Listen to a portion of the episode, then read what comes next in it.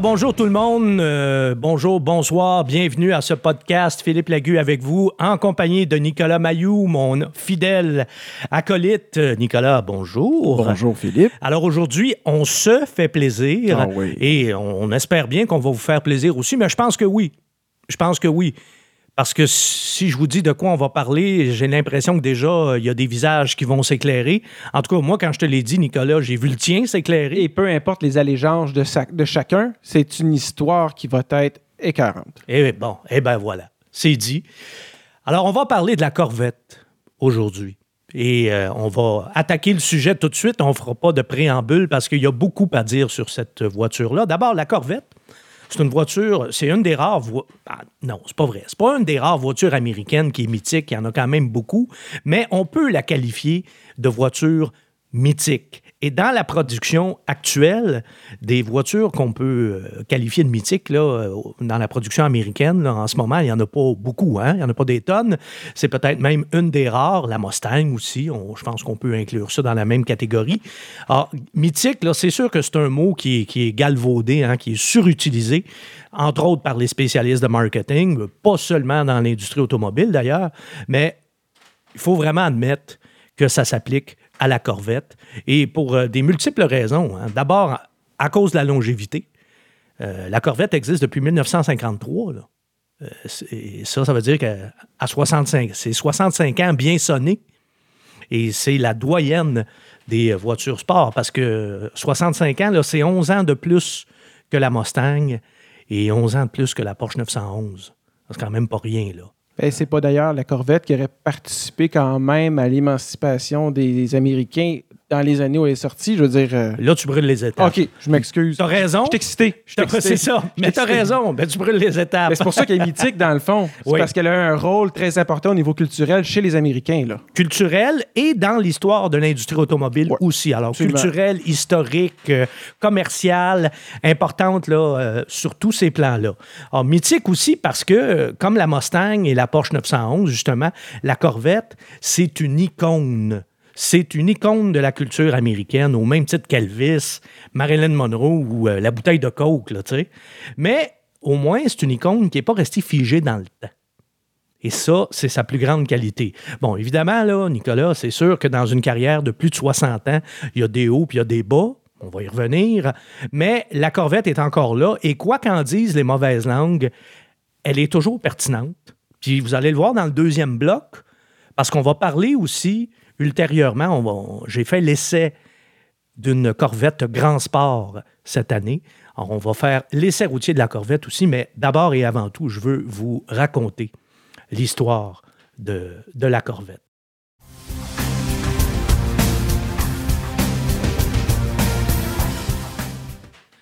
Alors, la Corvette voit officiellement le jour le 30 juin 1953 à l'usine de Flint, au Michigan. C'est là, euh, d'où, euh, c'est là où on a construit les premières Corvettes. Le tout premier exemplaire est sorti de l'usine de Flint.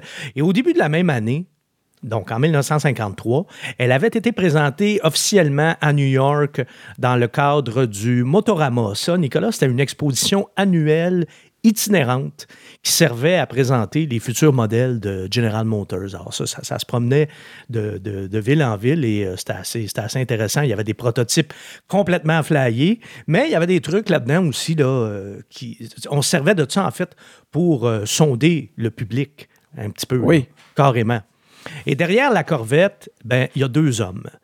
Alfred P. Sloan, et ça, c'est celui qui a été le plus longtemps aux commandes de, de GM et qui en a fait vraiment, littéralement un empire. Et Harley Hurl, qui est une autre légende de l'industrie automobile. Harley Hurl, lui, a été le premier à diriger le département de design de General Motors. Alors, sans ces deux hommes, Sloan et Earl, Pas de Corvette. il n'y a pas de Corvette, exactement.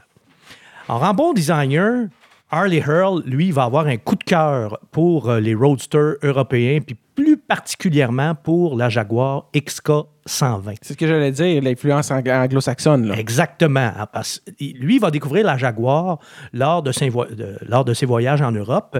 Puis il y a aussi des GI, des soldats américains, qui étaient basés, il y en avait beaucoup qui étaient basés en, bon, en France, mais en Angleterre aussi. Alors, il y en a qui reviennent d'Europe après la guerre et qui rapportent avec eux des petites voitures sport, surtout des anglaises. Puis d'ailleurs, les Austin Healey, les MG, les Triumph, les Jaguars vont ensuite être exportés aux États-Unis. L'idée de construire une sportive décapotable 100% américaine, elle vient de là. C'est à ce moment-là, c'est dans ce contexte-là qu'elle va germer. Et comme on l'a dit, ben, c'est la Jaguar XK120 qui va servir d'inspiration. Sauf que la Jaguar, c'est une voiture déjà à l'époque qui est assez dispendieuse. Puis chez GM, ben oui, on veut, on veut bien faire une sportive, mais on veut faire quelque chose de plus abordable quand même. D'accessible. Ben oui, mais pas bon marché non plus. Mais on veut pas non plus faire une voiture, entre guillemets, exotique. Là. On veut que ce soit euh, possible d'avoir une Corvette, peut-être pas quand on commence. Il faut, faut se rappeler aussi de la hiérarchie de, General Motors à l'époque. Puis ça, on va y revenir. Là. Mais on commençait finalement, les divisions de General Motors avaient toute une raison d'être.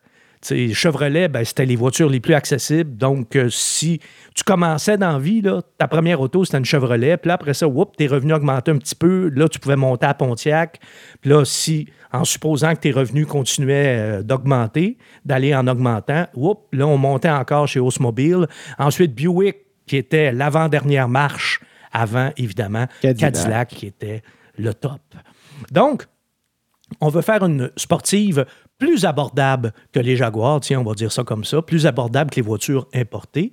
Et c'est pour cette raison, entre autres, que sa carrosserie va être en fibre de verre. Parce que le temps presse et parce que c'est moins long et moins cher que de concevoir des moules pour fabriquer une carrosserie en acier. Alors, c'est ainsi que la Corvette devient la première voiture de série construite en fibre de verre? Ben, c'est la question que j'allais me poser. Il ne devait pas y en avoir beaucoup des voitures construites en fibre de verre. Ça a l'air assez euh, avancé technologiquement comme idée. Là. Je viens d'y répondre. C'était, c'était vraiment la première à être construite en série. Et pour réduire les coûts au minimum, on pige dans la banque d'organes de Chevrolet. Donc, moteur, transmission, suspension, direction, toute la mécanique de la Corvette existe déjà. Et c'est ça qui explique pourquoi on a pu passer rapidement de la conception à l'assemblage. Harley Hurl, lui, il aurait bien voulu un V8 dans la Corvette, mais à l'époque, justement, à cause de la hiérarchie au sein des divisions de GM, ben, le V8 est réservé, le V8 est un privilège oh. qui est réservé seulement au Cadillac et au Buick. Donc, il n'en était pas question dans la Corvette et c'est donc un, un six cylindres en ligne d'origine assez modeste. Douteuse un peu? Bah, douteuse, je pas jusque-là, hmm, mais modeste, à tout le moins, oui. C'est un moteur Chevrolet qu'on surnomme euh, prétentieusement le Blue Flame. Parce que, crois-moi, il n'y avait rien, rien, rien pour prendre en feu là-dedans.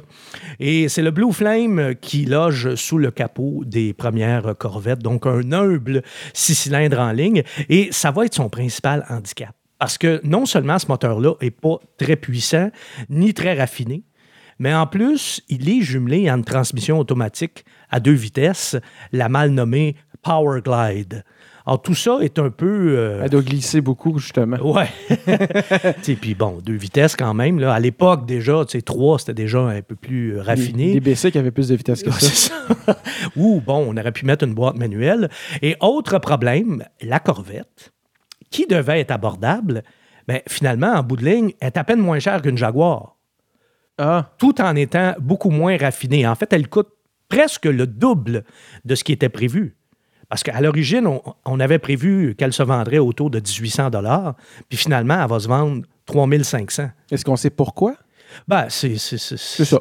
Passer du, concept à la réalité, les dépassements de coûts. On connaît ça. Au hein? Québec, on est habitué. C'est ça. Alors, c'est pas. Donc, c'est normal. On a ça aussi dans l'industrie automobile. Oui, puis, tu sais, chez GM, c'était déjà une, une grosse machine, beaucoup de bureaucratie, puis etc. Mais ça fait partie de la game un peu. Il faut vendre l'idée, puis évidemment, tu t'arranges pour que l'idée soit intéressante. Oui, Ouais, mais là, peut-être qu'on l'avait vendu un petit peu trop à rabais. Là.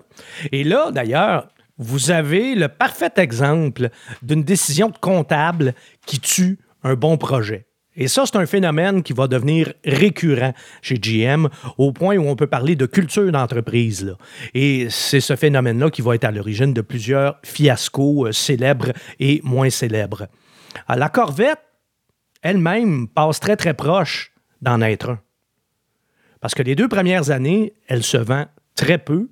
C'est l'ajout d'un V8 en 1955 qui va la sauver du naufrage. Ça et une baisse de prix, parce que là, finalement, non seulement on y ajoute un V8, mais le prix va aller en décroissant et puis euh, ça va coûter juste un petit peu moins de 3000 dollars pour une Corvette V8. Bon, alors là, ça devient un petit peu plus intéressant. Mais ce qui a aussi sauvé la Corvette, c'est l'arrivée de sa concurrente. Et c'est quoi la première concurrente de la Corvette? Première concurrente américaine? D'une compagnie euh, différente de GM, évidemment. Oui, oui, oui. Je dirais que la Mustang. Non. c'est pas ça, hein? Non, Mustang, c'est venu dix ans après. OK. C'est la Ford Thunderbird. Ah, la oui, Thunderbird, à l'époque, c'était un roadster deux places, tout comme la Corvette. Et si chez GM, on avait abandonné la Corvette, ben, ça aurait été un aveu d'échec. Puis surtout, on ne voulait pas laisser le champ libre à Ford. Parce que là, tu t'enlèves, puis Ford, lui, arrive avec un, un modèle concurrent. Ils vont, euh, ils vont occuper tout l'espace, là, tu sais. Et, et c'est là qu'entre en ligne de compte euh, un autre nom, et c'est là qu'entre en scène, je devrais dire plutôt, un autre nom indissociable de la Corvette, Zora Arcus Dontov. Alors lui, c'est un ingénieur et il va travailler très, très fort en coulisses. Puis il va faire valoir cet argument-là, l'arrivée imminente de la Thunderbird et, et l'abandon de la Corvette qui serait un aveu d'échec. C'est là. lui qui va dire, Hey, les gars, il faut qu'on se réveille parce que. faut, faut qu'on persiste. Faut qu'on persiste. Abandonnez pas la Corvette, ça serait une grosse erreur. Et il va convaincre les dirigeants de GM de continuer. Alors, en 1956, là, on va abandonner pour de bon le six cylindres et euh, la carrosserie, elle, va avoir droit à ses premières modifications importantes. Et là, ben, à partir de là, la Corvette devient de plus en plus puissante, de plus en plus sportive et de plus en plus raffinée. En 1957, par exemple, le V8 est proposé avec l'injection d'essence. M- 1957. Oui. Alors, c'est révolutionnaire à l'époque. Et D'ailleurs, on les surnomme les Chevrolet Fuelie. On va en produire un petit peu plus de 1000, puis j'ai pas besoin de te dire qu'elles sont aujourd'hui très recherchées par les collectionneurs. Mais c'était pas super fiable, fait qu'ils en, ont pas, ils en ont pas fait beaucoup. Oui, j'ai fait là. des recherches là-dessus d'ailleurs dans une autre vie et je confirme que c'était pas très fiable. Tu passais en dessous des hautes tensions électriques et ça pouvait te jouer des tours, justement. Bon, tu vois. Alors, la Corvette a non seulement euh, survécu, mais en 1960, la production annuelle va dépasser, pour la première fois, 10 000 exemplaires. Alors là, on voit que ça commence à, À prendre pra- de l'inertie. à prendre son, son envol, là, oui. Alors, la deuxième génération, ben, on y arrive parce qu'entre-temps, Harley Hurl a pris sa retraite. Et c'est Bill Mitchell qui le remplace à la direction du design chez GM. Ça, Bill Mitchell, ceux qui connaissent un petit peu l'automobile puis qui connaissent l'histoire de GM, c'est un autre, euh, un autre nom légendaire chez GM. Alors Mitchell, lui, va confier à un de ses protégés, un de ses designers, Larry Shinoda, la conception d'une voiture de course qui va s'appeler la Stingray. Et là, à ce moment-là, on l'écrit en deux mots. Alors, c'est vraiment une, une raie, là, le poisson. Là. Alors, c'est la Stingray qui va servir d'inspiration à la prochaine Corvette. Et elle va même lui donner son nom. Parce que quand on va présenter la deuxième génération, en 1963, là, on la présente vraiment comme Corvette Stingray. Et pour beaucoup d'amateurs et de spécialistes de la Corvette, c'est la quintessence, le summum de ce modèle-là. Et je suis de ceux qui pensent ça. Les changements à ce moment-là, ils sont vraiment nombreux. Là, c'est vraiment une refonte majeure. Nouveau châssis, carrosserie redessinée de A à Z. Et pour la première fois, là, la Corvette va se décliner en deux configurations. Il va y avoir la décapotable, bien sûr, mais aussi un coupé. Et c'est aussi sur la deuxième génération, la C2. On les appelle comme ça, là, les, les- les générations de Corvettes. Là. Alors, c'est aussi sur la C2 que vont apparaître les phares escamotables, qui va longtemps être une des signatures euh, visuelles de la Corvette. Puis 1963, Nicolas, ben, c'est aussi l'année de la split window. Oui. Et la vitre arrière qui est séparée dans le milieu, mais le séparateur va être éliminé l'année suivante. Entre autres, parce qu'il nuit à la visibilité. Même Zora Arcus Dontov, qui était comme l'ingénieur, qui va devenir plus tard l'ingénieur en chef de la Corvette, puis qui s'occupait des projets spéciaux, puis de la division course qui n'existait pas vraiment chez GM, mais on en développait quand même là, pour faire évoluer les voitures. Et même Zora Arcus Dontov était un des partisans de l'élimination de la barre dans le milieu de la vitre. Sauf qu'aujourd'hui, la split window, c'est vraiment le saint graal des collectionneurs de Corvettes. Là. Et moi, sur une note plus personnelle, c'est aussi ma Corvette préférée. Si vous pouvez le voir d'ailleurs sur philippelagu.com, elle fait partie de mon top 5 personnel. Elle, elle, est dans le top 25, mais elle est, si ma mémoire est bonne, je pense qu'elle est troisième dans mon top 25. Alors, c'est vraiment une voiture, moi, que, que j'adore, que je trouve superbe. Un cadeau à te faire, si jamais. Ah, oh, mon Dieu, oui tellement. Alors, c'est avec la Corvette de deuxième génération, la C2, que commence la course à la puissance. Parce que là, en 1963, son V8 de 327 pouces cubes, parce que dans le temps, on est dans les pouces cubes. Euh, on, appelait ça à ce moment-là, parce que tu sais que les moteurs américains étaient très gros. 327 pouces cubes, on appelait ça un small block. Et euh, le 327 va développer entre 250 et 360 chevaux selon la version. C'est quand même considérable. On est au début des années 60, ne l'oublions pas. À partir de 1965, Chevrolet va aussi proposer ses big blocks dans la Corvette. Il va d'abord avoir le 396 et ensuite le 427, ou si vous préférez, 6,5 litres, le 396, et 7 litres, le 427. Hein, ça commence à être des gros, euh, des gros commence moteurs. à boire beaucoup, là. Oui, oui. Et avec ces gros moteurs-là, ben, on va dépasser la barre des, des 400 chevaux et même 450 pour le 7 litres. On est au milieu des années 60, là. Ne l'oublions pas, je tiens à le répéter. Puis d'ailleurs, tu disais ça commence à boire beaucoup. Mais ça, dans ces années-là, ça ne dérange pas bien. Ben, non, hein. mais ça ne prendra pas beaucoup de temps. Là. Dans 5-6 ans, là, on va y en reparler. Une dizaine d'années, en fait. Ouais, le premier euh, crash pétrolier, puis tu vas voir, on n'aura pas le choix d'en parler de toute façon, mais ça, ça survient en 73. Mais dans ces années-là, là, 1965-1966, on est loin, loin, loin de ces préoccupations-là encore. là. L'essence, ça coûte à peu près le même prix qu'une bouteille d'eau. Là, fait que, Et encore aujourd'hui, c'est à peu près ça que ça coûte une bouteille d'eau, un litre d'essence. Oui, hein, au dépanneur. Oui, oui, oui. C'est une très bonne façon de relativiser. Donc, 450 chevaux pour le 7 litres, euh, c'est un chiffre impressionnant encore aujourd'hui. Hein. Imaginez, euh, il y a 50 ans. La C2, elle, va durer 5 ans, donc de 1963 à 1967 inclusivement, et elle va placer la barre très haute pour la génération suivante. La troisième génération, la C3, elle, va durer trois fois plus longtemps. 15 ans, soit de 1968 à 1982. Là, si on regarde le verre à moitié plein, c'est celle qui a duré le plus longtemps, mais si on regarde le verre à moitié vide, on est plutôt porté à dire qu'elle a duré trop longtemps. Parce que ça, ça va être un petit peu les années de disgrâce de la Corvette. On va voir pourquoi. Parce que autant la C2 a fait l'unanimité auprès des amateurs de Corvette, autant la C3, elle, polarise les opinions. On aime ou on déteste. Et c'est aussi pendant cette période que va s'amorcer justement son déclin. Le bas fond va être atteint dans la seconde moitié des années 70. Pourtant, ça a bien commencé. En tout cas, ça n'a pas si mal commencé, on pourrait dire ça comme ça. Au début, c'est surtout la carrosserie qui, qui était au centre du débat, euh, le design qui était largement inspiré du prototype Mako Shark. Encore une fois, hein, la thématique du poisson, l'arrêt, là, on est dans le requin. Euh, le prototype Mako Shark qui avait été dessiné, lui aussi, par euh, Larry Shinoda. Il y en a qui aimaient, il y en a d'autres qui détestaient, mais son profil, qui était tout en courbe, était vraiment spectaculaire et ça donnait une identité très, très forte à la Corvette qui, euh, ressemblait à aucune autre voiture sport. Ça, là-dessus, il n'y avait pas d'erreur possible.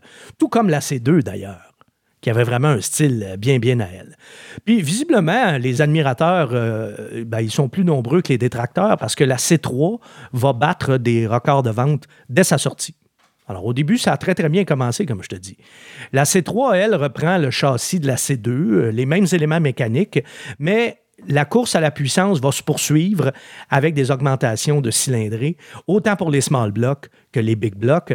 Et on va atteindre, Nicolas, le paroxysme en 1969 avec un gros bloc de 454 pouces cubes, 7,4 litres.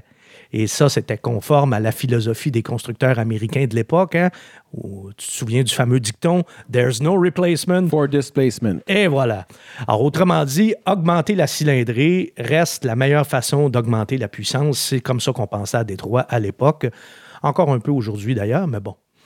Et si la Corvette est une des rock stars de l'automobile, ben, elle va avoir un parcours aussi chaotique que celui d'une rockstar. Hein. Vous, savez, quand on, on écoute les, euh, les, musicographies là, à Musimax, ça n'existe plus, mais bon, euh, il y a toujours euh, l'ascension, les débuts difficiles, l'ascension, puis après ça, la descente, la chute.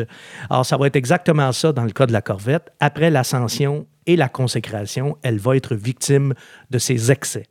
En fait, la Corvette va faire, partir des, va faire partie des, des dommages collatéraux des bouleversements économiques et sociaux des années 70. Parce que les années 60, ça a été turbulent aux États-Unis, mais les années 70 aussi, ne l'oublions pas, autant sur le plan économique que social.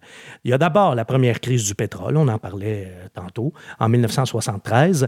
Puis après ça, il va y avoir l'avènement de normes anti-pollution de plus en plus sévères qui vont amener une, une constante diminution de la puissance qui va atteindre un creux historique en 1975 avec 165 chevaux. T'imagines-tu? Ah, oh, c'est d'une tristesse. Oui, ça, c'est. oh.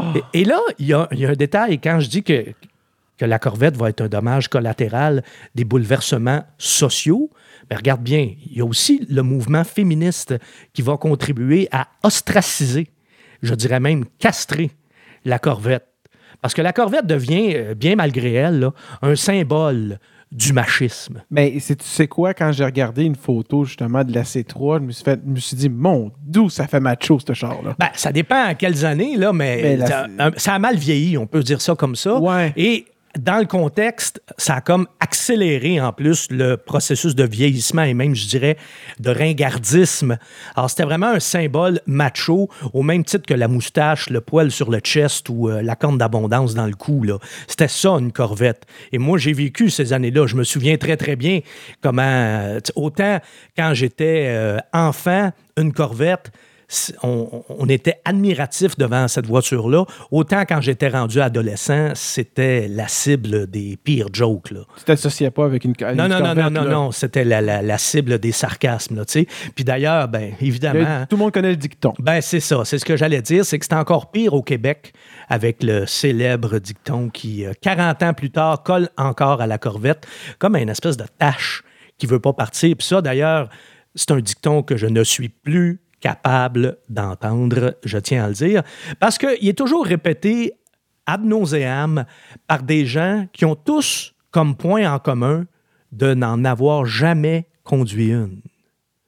Et ça, ça me heurte un peu. ils n'ont jamais conduit une, ils ne savent pas de quoi ils parlent, mais euh, bon, parce que c'est la Corvette, là, euh, ils se sentent obligés de lever le nez là-dessus. Tu sais, j'ai travaillé dans ma carrière dans des environnements, je dirais, euh, très ben, un peu intello, très politiquement correct, euh, à la presse, au devoir, à Radio-Canada. Puis quand on disait, quand je, disais que j'aimais une corvette, là, euh, je me faisais regarder avec une moue très dédaigneuse. Tu pas des amis, là. ben, tu, te fais regarder. C'est surtout que tu te fais regarder de haut. OK. C'est du mépris. Puis moi, je posais toujours la même question. En as-tu déjà conduit une? Euh, non. Bon, ben, tu, tu peux pas rien dire. Tu sais pas de quoi tu parles.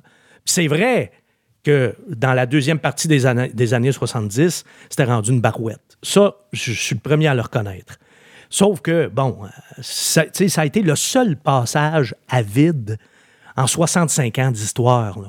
C'est quand même pas euh, si pire parce que la Corvette, justement, après avoir été déclarée cliniquement morte, là, à peu près, dans ces années-là, va renaître.